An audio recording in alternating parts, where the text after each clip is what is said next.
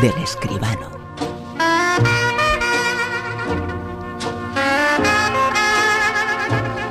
en donde encontramos eh, cine, el séptimo arte. José Manuel Esquivano, muy buenas noches. Buenas noches, Bruno, ¿qué tal? Y dicen que una de las eh, grandes películas en este 2016, en el séptimo arte, es esta con la que empezamos, El Renacido.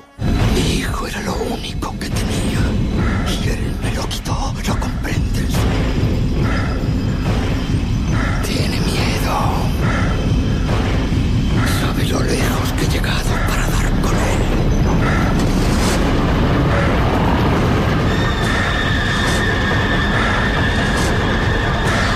La película de Iñárritu parece que lo puede ganar todo, o lo está ganando ya, casi todo. Y dicen que es una de las eh, grandes eh, películas, una de las eh, grandes apuestas, sino la gran apuesta de este 2016.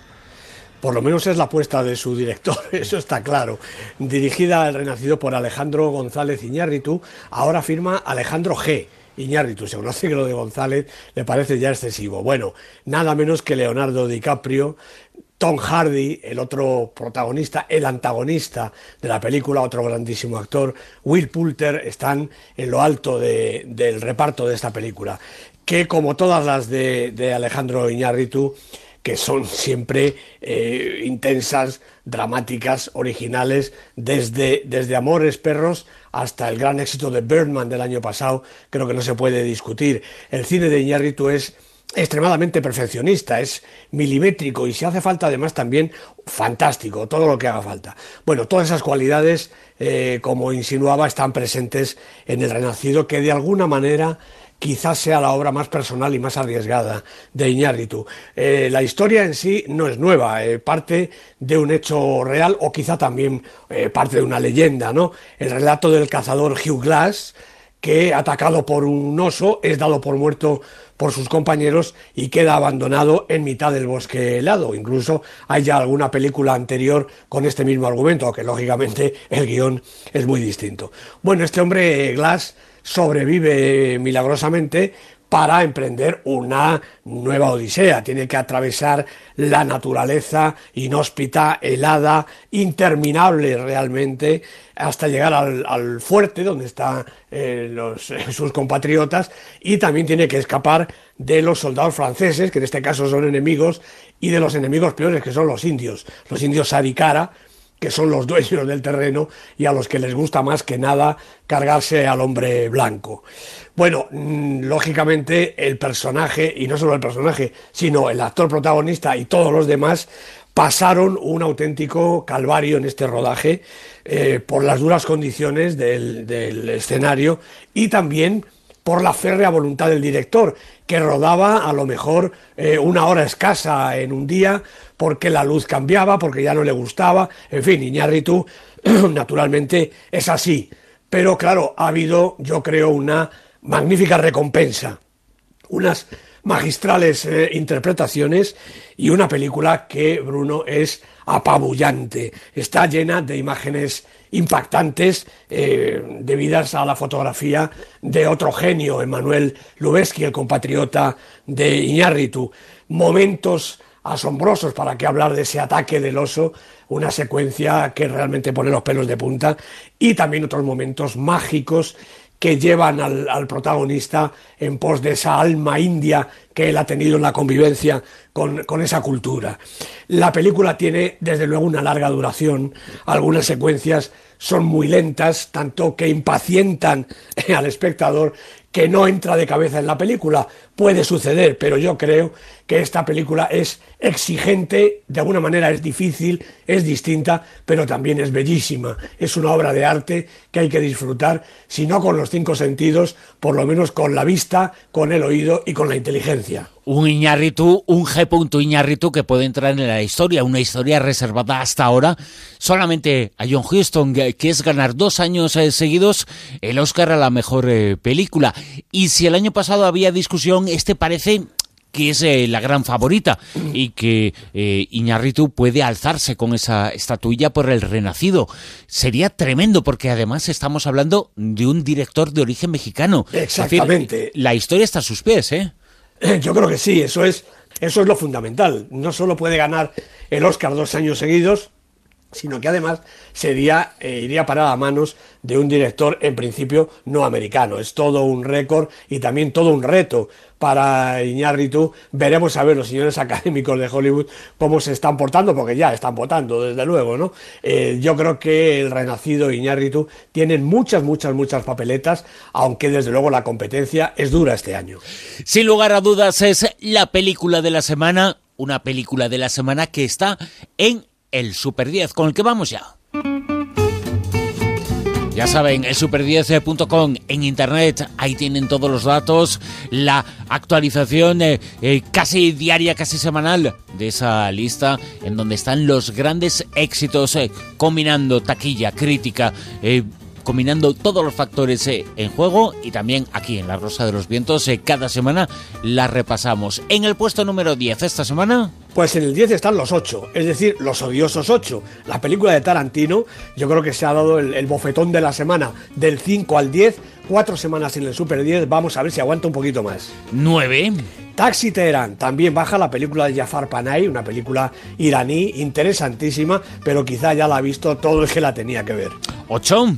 Creed, la leyenda de Rocky, la película de Ryan Coogler con Sylvester Stallone, Michael B. Jordan, dos semanas en la lista y se mantiene en la misma posición. 7.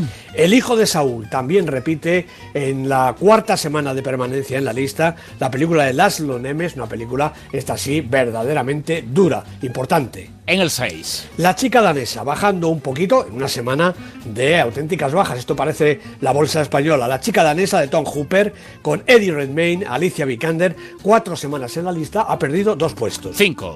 También ha perdido dos puestos, 45 años en su novena semana, la película de Andrew Hay con Charlotte Rampling, fantástica, y Tom Courtenay, también estupendo. 4. Spotlight de Tom McCarthy estaba en el puesto 2 la semana pasada, ha caído dos puestecitos con Mark Ruffalo, Michael Keaton, la película de una investigación periodística sobre unos hechos terribles. En el 3. Primera semana para una película estupenda, Carol, de Todd Haynes, con maravillosas Kate Blanchett y Rooney Mara, las dos aspirantes al Oscar, alguna de las dos se la va a llevar seguro. En el 2.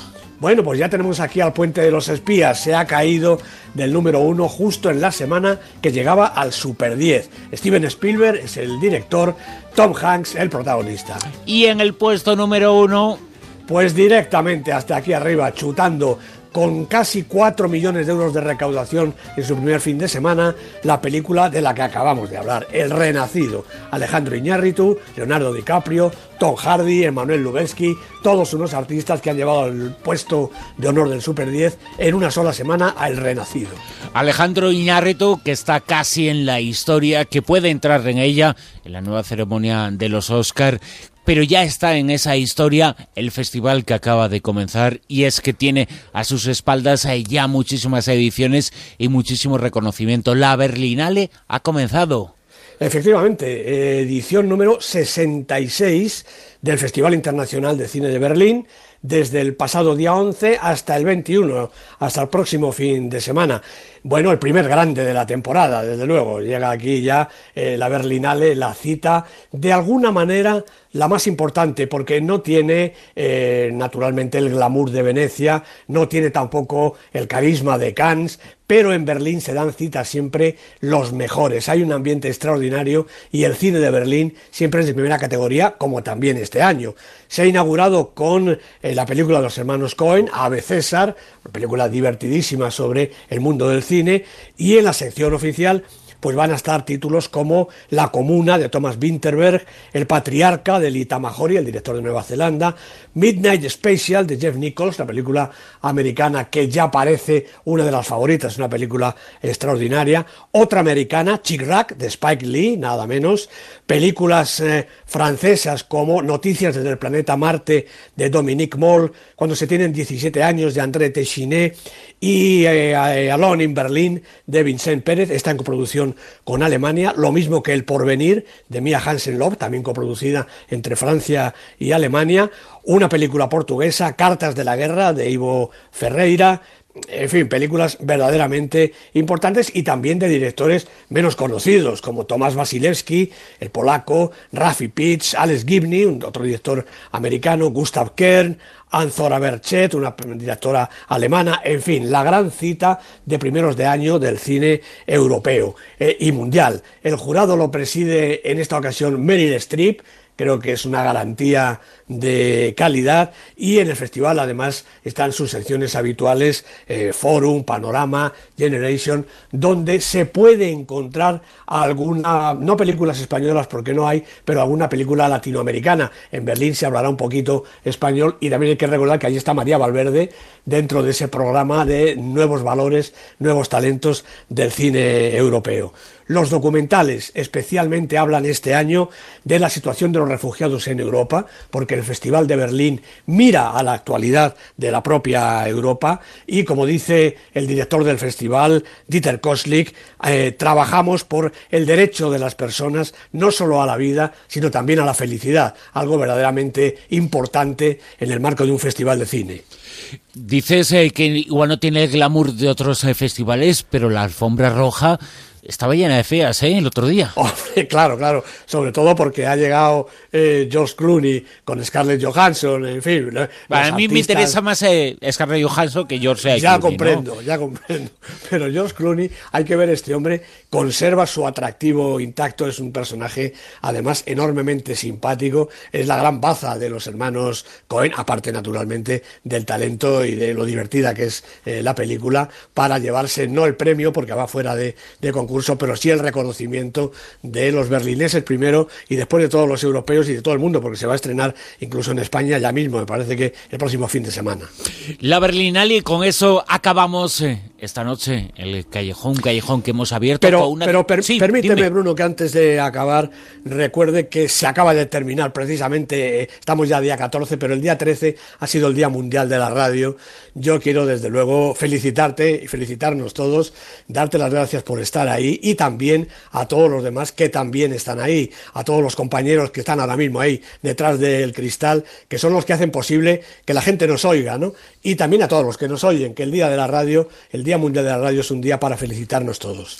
Porque la radio no existiría sin los que nos escuchan. Es un eh, trabajo mutuo, un trabajo que en algunos casos se hace se hace en silencio, pero necesitamos ese silencio y esa gente que nos eh, sigue y que nos escucha y que hace que, bueno, que a ti, por ejemplo, José Manuel, lo llevemos haciendo muchísimos años eh, aquí y que te llevemos eh, escuchando tantísimo tiempo. Así que felicidades a ti y muchas gracias por todo.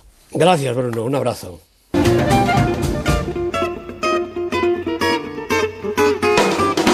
En Onda Cero, La Rosa de los Vientos.